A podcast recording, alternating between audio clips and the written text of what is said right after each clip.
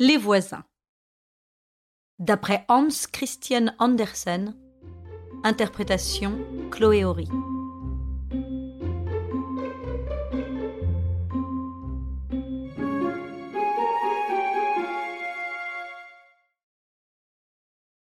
On aurait vraiment pu croire que la mare au canard était en pleine révolution. Mais il ne s'y passait rien. Pris d'une folle panique, tous les canards qui, un instant avant, se prélassaient avec indolence sur l'eau ou y barbotaient gaiement, la tête en bas, se mirent à nager comme des perdus vers le bord, et une fois à terre, s'enfuir en se dandinant, faisant retentir les échos d'alentour de leurs cris les plus discordants. La surface de l'eau était tout agitée. Auparavant, elle était unie comme une glace. On y voyait tous les arbres du verger, la ferme avec son toit et le nid d'hirondelles. Au premier plan, un grand rosier tout en fleurs qui, adossé au mur, se penchait au-dessus de la mare. Maintenant, on n'apercevait plus rien. Le beau paysage avait disparu subitement comme un mirage. À la place, il y avait quelques plumes que les canards avaient perdues dans leur fuite précipitée. Une petite brise les balançait et les poussait vers le bord. Survint une accalmie, et elles restèrent en panne. La tranquillité rétablie, l'on vit apparaître de nouveau les roses. Elles étaient magnifiques, mais elles ne le savaient pas. La lumière du soleil passait à travers leurs feuilles délicates. Elles répandaient la plus délicieuse senteur. Que l'existence est donc belle, dit l'une d'elles. Il y a pourtant une chose qui me manque. Je voudrais embrasser ce cher soleil dont la douce chaleur nous fait épanouir. Je voudrais aussi embrasser les roses qui sont là dans l'eau. Oh, comme elles nous ressemblent. Il y a encore là-haut les gentils petits oiseaux que je voudrais caresser. Comme ils gazouillent joliment quand ils tendent leur tête mignonne hors de leur nid. Mais il est singulier qu'ils n'aient pas de plumes comme leur père et leur mère. Quels excellents voisins cela fait. Ces jeunes oiseaux étaient des moineaux. Leurs parents aussi étaient des moineaux. Ils s'étaient installés dans le nid que l'hirondelle avait confectionné l'année d'avant. Ils avaient fini par croire que c'était leur propriété. Sont-ce des pièces pour faire des habits aux canards? demanda l'un des petits moineaux en apercevant les plumes sur l'eau. Comment pouvez-vous dire des sottises pareilles? dit la mère. Ne savez-vous donc pas qu'on ne confectionne pas des vêtements aux oiseaux comme aux hommes? Ils nous poussent naturellement. Les nôtres sont bien plus fins que ceux des canards. À propos, je voudrais bien savoir ce qui a pu tant effrayer ces lourdes bêtes. Je me rappelle que j'ai poussé quelques pip pip énergiques en vous grondant tout à l'heure. Serait-ce cela? Ces grosses roses qui étaient aux premières loges devraient le savoir, mais elles ne font attention à rien. Elles sont perdues dans la contemplation d'elles-mêmes. Quels ennuyeux voisins. Les petits marmottèrent quelques légers d'approbation. Entendez-vous ces amours d'oiseaux? dirent les roses. Ils s'essayent à chanter. Oh, cela ne va pas encore, mais dans quelque temps ils fredonneront gaiement. Que ce doit être agréable de savoir chanter. On fait plaisir à soi-même et aux autres. Que c'est charmant d'avoir de si joyeux voisins. Tout à coup, deux chevaux arrivèrent au galop. On les menait boire à la mare. Un jeune paysan montait l'un. Il n'avait sur lui que son pantalon et un large chapeau de paille. Le garçon sifflait mieux qu'un moineau. Il fit entrer ses chevaux dans l'eau jusqu'à l'endroit le plus profond. En passant près du rosier, il en cueillit une fleur et la mit à son chapeau. Il n'était pas peu fier de cet ornement. Les autres roses, en voyant s'éloigner leur sœur, se demandèrent l'une à l'autre où peut-elle bien aller? Aucune ne le savait. Parfois, je souhaite de pouvoir me lancer à travers le monde, dit l'une d'elles. Mais réellement, je me trouve très bien ici. Le jour, le soleil y donne en plein, et la nuit, je puis admirer le bel éclat lumineux du ciel à travers les petits trous du grand rideau bleu. C'est ainsi que, dans sa simplicité, elle désignait les étoiles.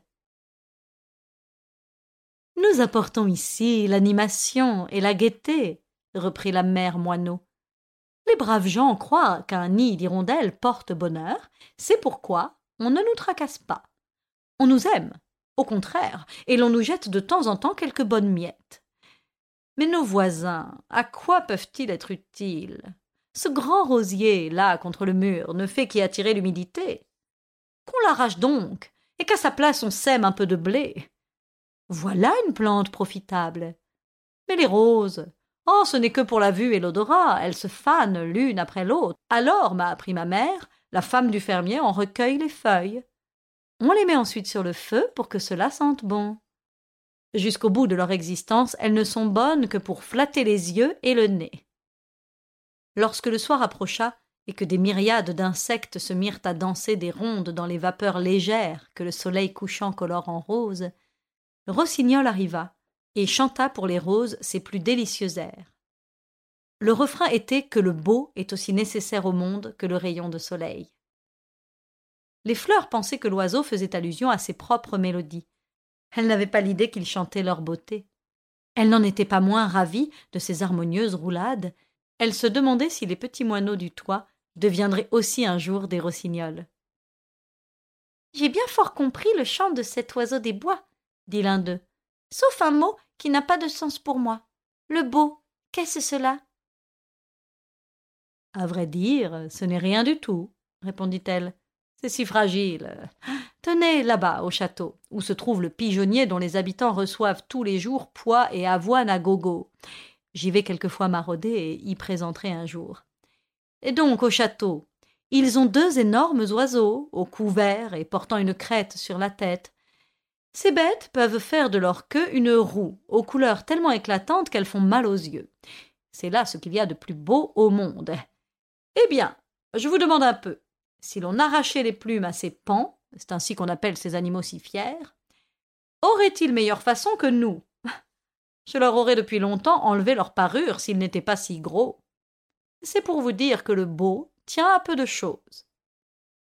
Attendez, et c'est moi qui leur arracherai les plumes s'écria le petit moineau, qui n'avait lui-même encore qu'un mince duvet. Dans la maison habitait un jeune fermier et sa femme. C'étaient de bien braves gens et ils travaillaient ferme. Tout chez eux avait un air propre et gai. Tous les dimanches matins, la fermière allait cueillir un bouquet des plus belles roses et les mettait dans un vase plein d'eau sur le grand bahut. Voilà mon véritable almanach, disait le mari. C'est à cela que je vois que c'est bien aujourd'hui dimanche. Et il donnait à sa femme un gros baiser. Que c'est fastidieux, toujours des roses, dit la mère Moineau. Tous les dimanches on renouvelait le bouquet mais pour cela le rosier ne dégarnissait pas de fleurs. Dans l'intervalle, il était poussé des plumes aux petits moineaux. Ils demandèrent un jour à accompagner leur maman au fameux pigeonnier, mais elle ne le permit pas encore. Elle partit pour aller leur chercher à manger, et la voilà tout d'un coup prise au lacet que des gamins avaient tendu sur une branche d'arbre. La pauvrette avait ses pattes entortillées dans le crin qui la serrait horriblement. Les gamins qui guettaient sous un bosquet accoururent et saisirent l'oiseau brusquement.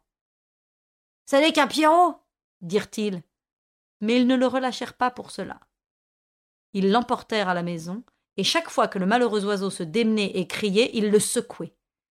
Chez eux, ils trouvèrent un vieux colporteur qui était en tournée. C'était un rieur. À l'aide de ses plaisanteries, il vendait force morceaux de savon et pots de pommade. Les galopins lui montrèrent le moineau. Écoutez, dit-il, nous allons le faire bien beau. Il ne se reconnaîtra plus lui-même l'infortuné maman moineau frissonna de tous ses membres.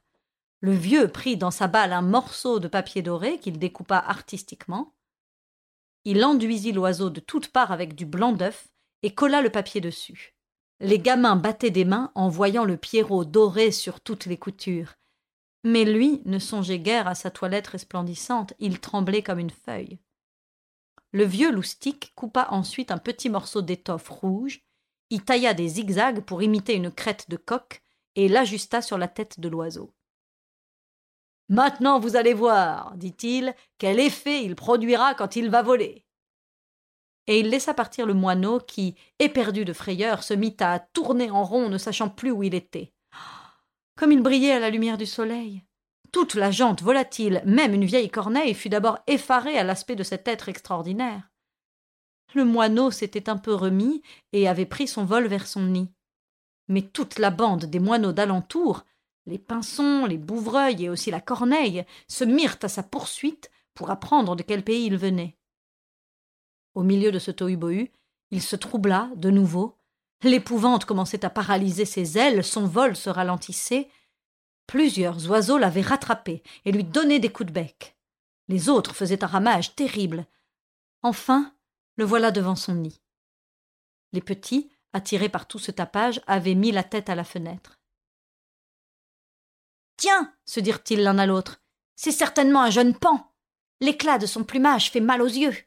Te rappelles-tu ce que la mère nous a dit? C'est le beau Abat le beau Sus Sus Et de leur petit bec, ils frappèrent l'oiseau épuisé qui n'avait plus assez de souffle pour dire pip, pip, ce qui l'aurait peut-être fait reconnaître. Ils barrèrent l'entrée du nid à leur mère. Les autres oiseaux alors se jetèrent sur elle et lui arrachèrent une plume après l'autre. Elle finit par tomber sanglante au milieu du rosier. Pauvre petite bête, dirent les roses. Cache-toi bien, ils n'oseront pas te poursuivre plus loin. Notre père te défendra avec ses épines. Repose ta tête sur nous.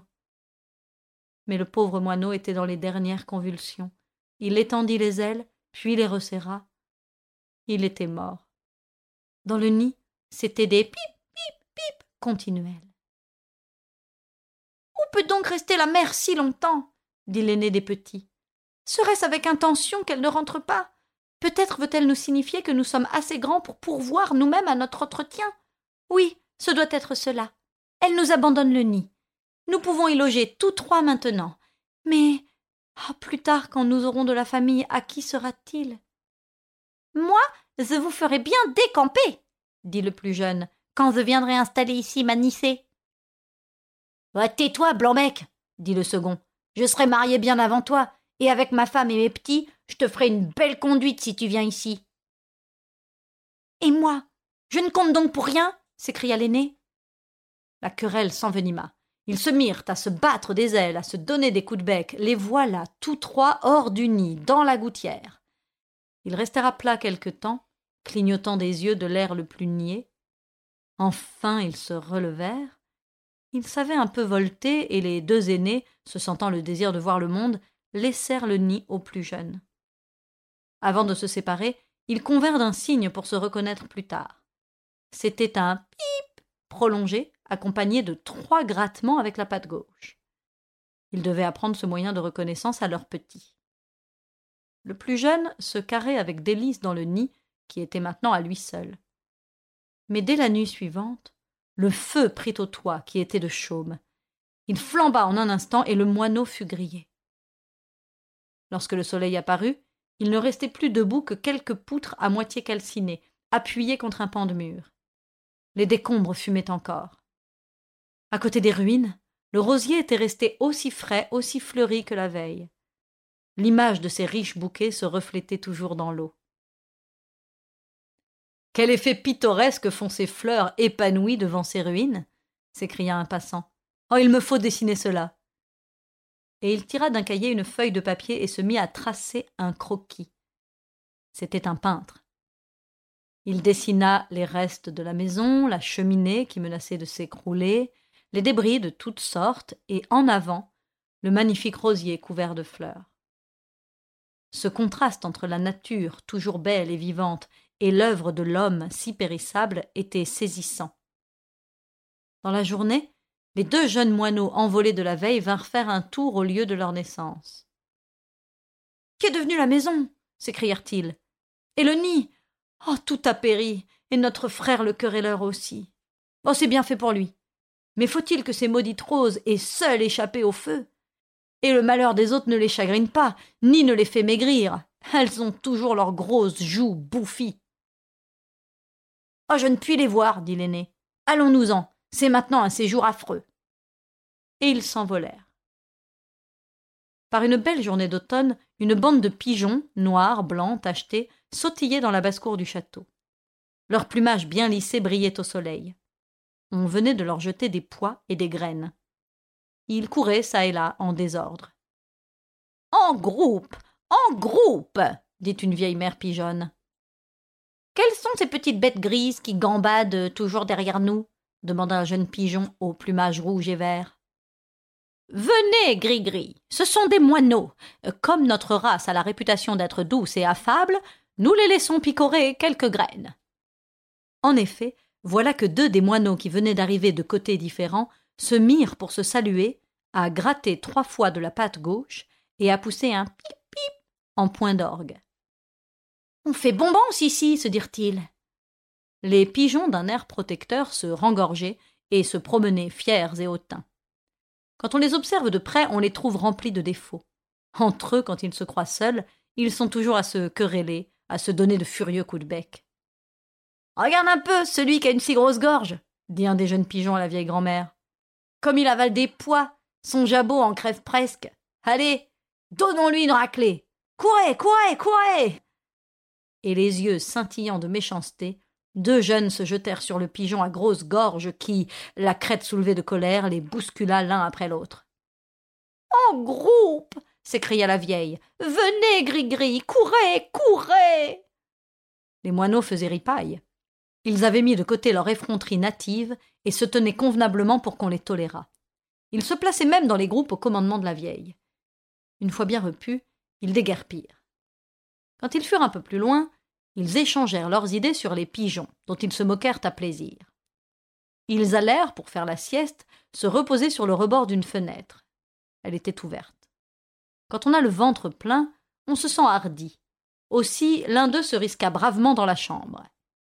Pip, pip, pip, pip, dit le second. J'en ferai bien autant, et même plus. Et il s'avança jusqu'au milieu de l'appartement. Il ne s'y trouvait personne en ce moment. En furetant à droite et à gauche, les voilà tout au fond de la chambre. Tiens, qu'est-ce cela? s'écrièrent-ils. Devant eux se trouvait un rosier, dont les centaines de fleurs se reflétaient dans l'eau. À côté, quelques poutres calcinées étaient adossées contre un reste de cheminée. Derrière, un bouquet de bois et un ciel splendide. Les moineaux prirent leur élan pour voler vers les arbres, mais ils vinrent se cogner contre une toile. Tout ce paysage n'était qu'un beau et grand tableau. L'artiste l'avait peint d'après le croquis qu'il avait dessiné. Pip pip dit un des moineaux. Ce n'est rien qu'une pure apparence. Pip pip. Hmm, c'est peut-être le beau. C'est ainsi que le définissait notre aïeul, une personne des plus remarquables de son temps. Quelqu'un entra, les oiseaux s'envolèrent. Des jours, des années se passèrent. Les familles de nos deux moineaux avaient prospéré malgré les durs hivers. En été, on se rattrapait et l'on engraissait. Quand on se rencontrait, on se reconnaissait au signal convenu, trois grattements de la patte gauche. Presque tous s'établissaient jeunes, se mariaient et faisaient leur nid non loin les uns des autres. Mais une petite Pierrette alerte et aventureuse, trop volontaire pour se mettre en ménage, partit un jour pour les contrées lointaines, et elle vint s'installer à Copenhague. Comme tout cela brille dit la Pierrette en voyant le soleil se refléter dans les vastes fenêtres du château. Ne serait-ce pas le beau? Hein? Dans notre famille, on sait le reconnaître. Seulement, ce que je vois là, c'est autrement grand qu'un pan. Et ma mère m'a dit que cet animal était le type du beau. Et la Pierrette descendit dans la cour de l'édifice. Sur les murs étaient peintes des fresques. Au milieu était un grand rosier qui étendait ses branches fraîches et fleuries sur un tombeau. La Pierrette volta de ce côté. Trois moineaux sautillaient de compagnie. Elle fit les trois grattements et lança un pip de poitrine. Les moineaux firent de même. On se complimenta, on se salua de nouveau et l'on causa. Deux des moineaux se trouvaient être les frères nés dans le nid d'hirondelles. Sur leurs vieux jours, ils avaient eu la curiosité de voir la capitale. La nouvelle venue leur communiqua ses doutes sur la nature du beau.